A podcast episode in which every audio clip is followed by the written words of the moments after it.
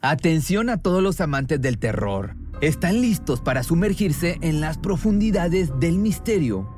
Pues les presento Archivos Perdidos, el podcast que explora las historias más escalofriantes de México. Archivos Perdidos no es solo otro podcast de horror, es una experiencia única que te lleva de la mano a través de historias como si estuvieras ahí mismo, viviendo los eventos junto con los protagonistas. La producción del podcast es impecable, con una narración cautivadora, efectos de sonido envolventes y una música que te sumerge en cada narración. Y si has vivido algo inexplicable, envía tu historia al correo archivosperdidos.genuinamedia.com y únete en este viaje a lo desconocido. Y no olvides también seguirlos en Spotify y Apple Podcast para no perderte ningún episodio. En resumen, si eres un amante de los misterios y las historias intrigantes, Archivos Perdidos es una adición, un complemento obligatorio a tu lista de reproducción.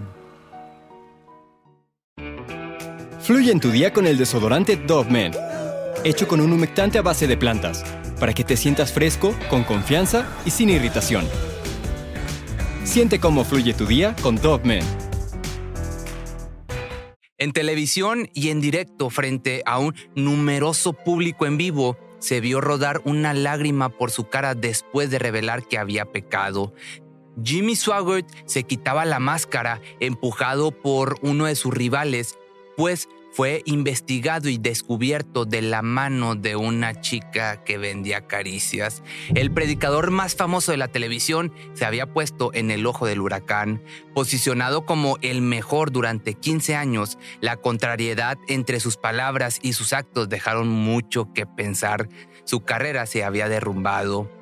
Hoy te voy a contar la historia de Jimmy Swaggart, el pastor más famoso de los Estados Unidos que confesó sus pecados ante millones de espectadores luego de andar de cachondo con una de estas mujeres de la vida galante, estas que venden caricias.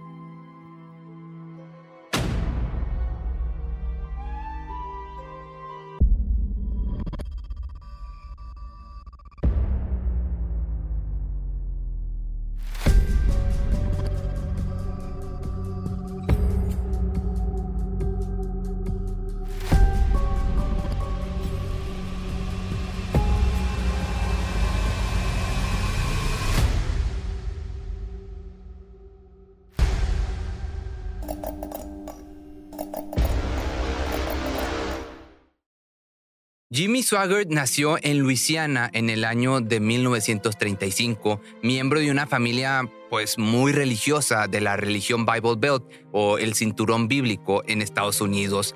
Este hombre se llegó a convertir en predicador desde inicios de 1970, cuando ya era un músico de gospel reconocido pues desde joven venía tocando el piano junto a sus dos primos Mickey Gilly, que era músico de country, y Jerry Lee Lewis, quien era considerado por muchos como músico satánico. Pero Jimmy no tardaría en darse cuenta que además de ser un reconocido músico con una carrera en ascenso, a este se le daba muy bien la predicación y así fue que comenzó a combinar en sus presentaciones la música con la palabra de Dios. El hombre lograba meterse tanto en la palabra que hasta dejaba de tocar.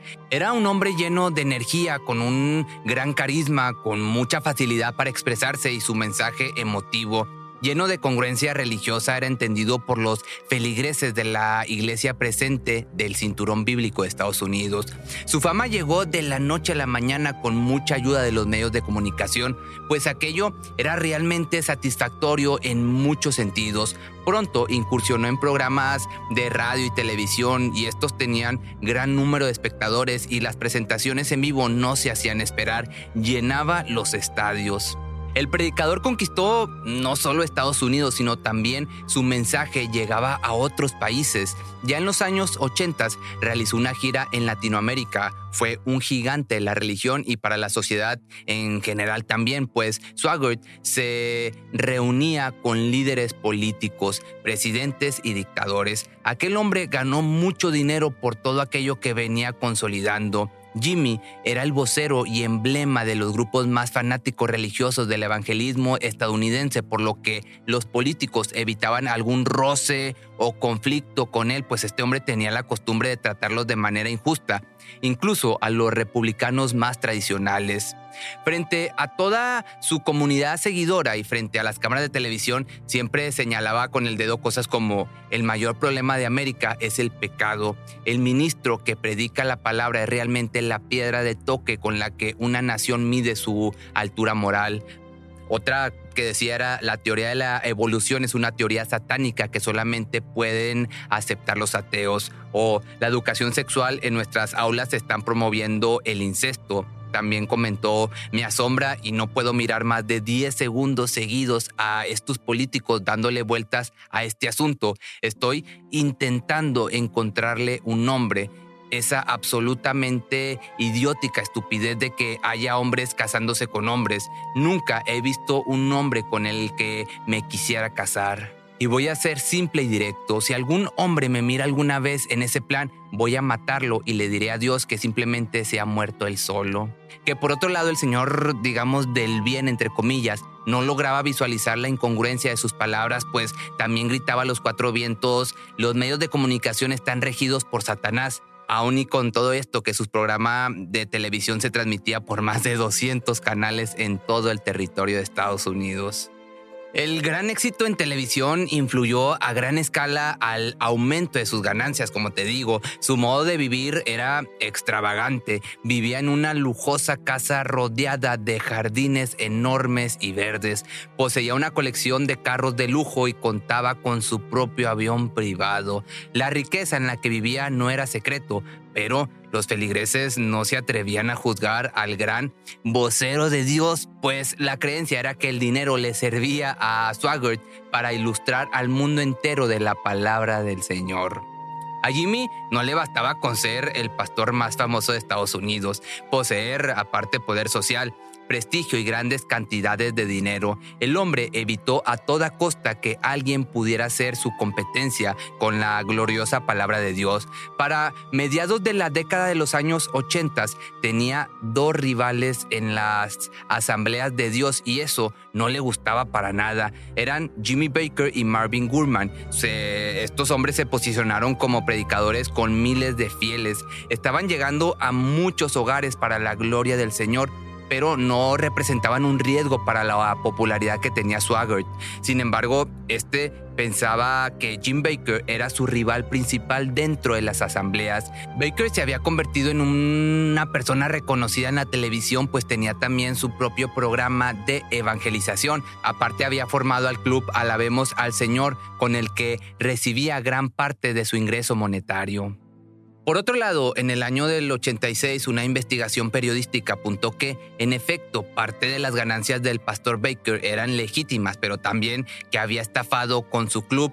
Pues resulta que para ser socio de, este, de esta cosa y estar en conexión directa con Dios, había que pagar mil dólares. Con esta cuota, además de cubrir una bendición del reverendo, prometía una estadía de tres días en un hotel de cinco estrellas donde la palabra de Dios sería predicada de manera particular.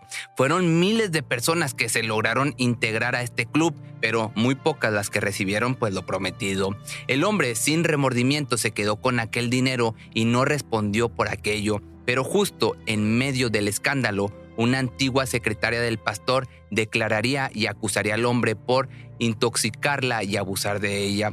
Todas estas acusaciones al rival número uno del pastor Swaggart le caían, pues imagínate, como anillo al dedo, pues se apuró para hacer menciones en sus famosas asambleas y destruyó parte del prestigio que sobrevivía de Baker. La misma situación aplicó cuando se vio envuelto en un escándalo al predicador Marvin Gurman, quien era fiel defensor de la monogamia y la familia, que fue encontrado en bochornosas circunstancias con algunas feligreses.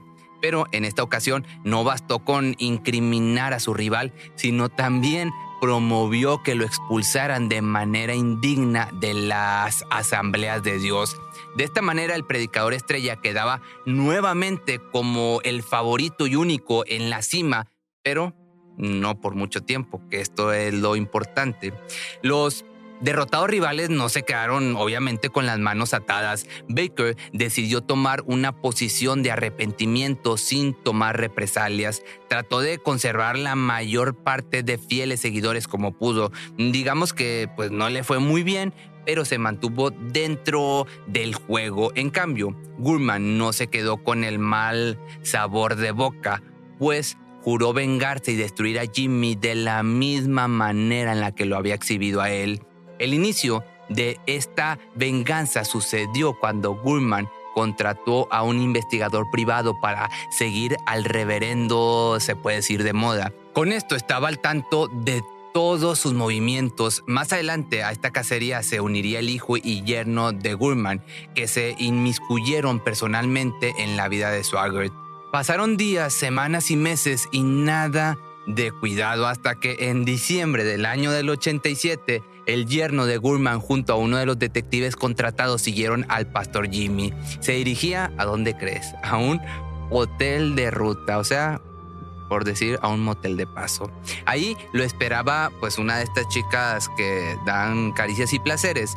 Los hombres perseverantes y satisfechos con la obtención de aquel premio fotografiaron cada minuto de aquel encuentro. Emocionados por lograr su cometido, avisaron inmediatamente a Gurman, quien le pidió que pensaran cómo retener a Jimmy en el lugar de los actos, mientras él se apuraba en llegar pues quería estar frente a frente con el afectado.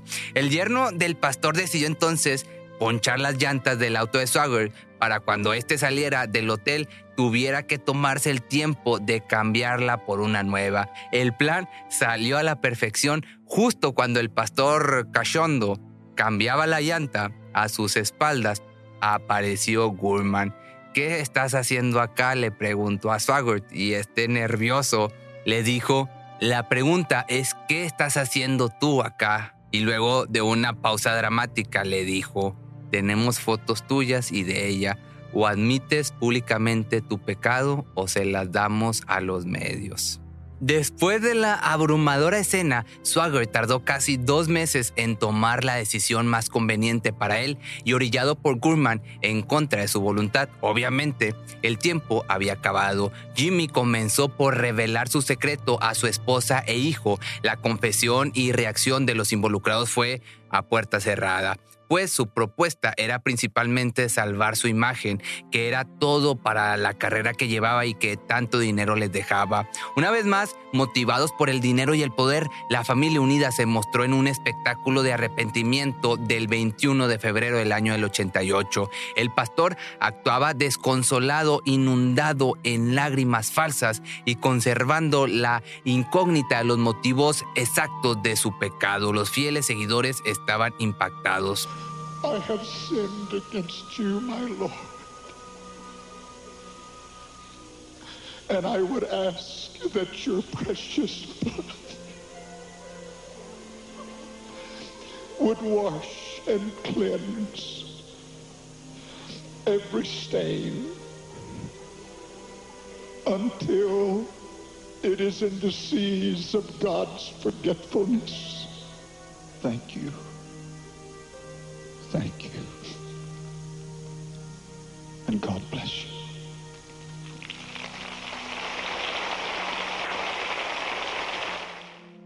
Pero todo el circo mediático en el que ya estaba metido empeoró cuando Debra Murphy, la mujer con la que compartió la cama en aquel hotel, le vendió su historia y había la posibilidad de tomarle fotos semidesnudas en la famosa revista para caballeros Penthouse. En la nota contó que aquella no había sido la única vez que había vendido sus servicios de placer al pastor más famoso de los Estados Unidos, el hombre solía contratarla con frecuencia también dijo que el multimillonario Swagger le pagaba apenas 20 dólares por acostarse con ella.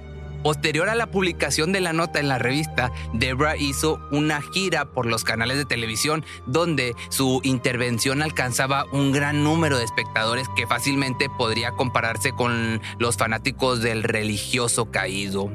Pero finalmente la figura del máximo líder religioso de los Estados Unidos estaba en la ruina moral. En su intento por el perdón de sus feligreses siguió predicando, pero no con mucho éxito, pues más de la mitad de sus seguidores le había volteado la espalda.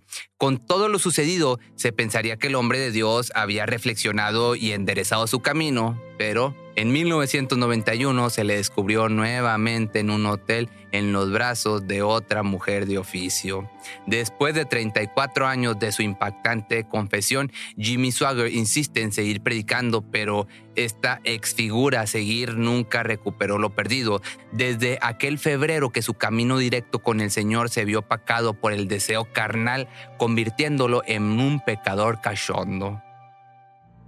Si te gustó este video, no olvides seguirme en mis redes sociales y si tienes alguna petición o sugerencia, recuerda que me puedes escribir por Instagram o por Facebook y, o en mi correo que es correo arroba pepemisterio.com.mx y nos vemos mañana o el lunes. Fluye en tu día con el desodorante Dove Men, hecho con un humectante a base de plantas, para que te sientas fresco, con confianza y sin irritación. Siente cómo fluye tu día con Dove Men. Cuando el tráfico te sube la presión, nada mejor que una buena canción. Cuando las noticias ocupen tu atención, enfócate en lo que te alegra el corazón. Y cuando te sientas mal, un buen médico te ayuda a sanar. Sabemos que mantener tu salud es tu prioridad, también es la nuestra en Kaiser Permanente, donde trabajamos juntos para cuidar de todo lo que tú eres. Kaiser Permanente, para todo lo que tú eres. Kaiser Foundation Health Plan of the Mid-Atlantic Stay Inc. 2101 East Jefferson Street, Rockville, Maryland 20852.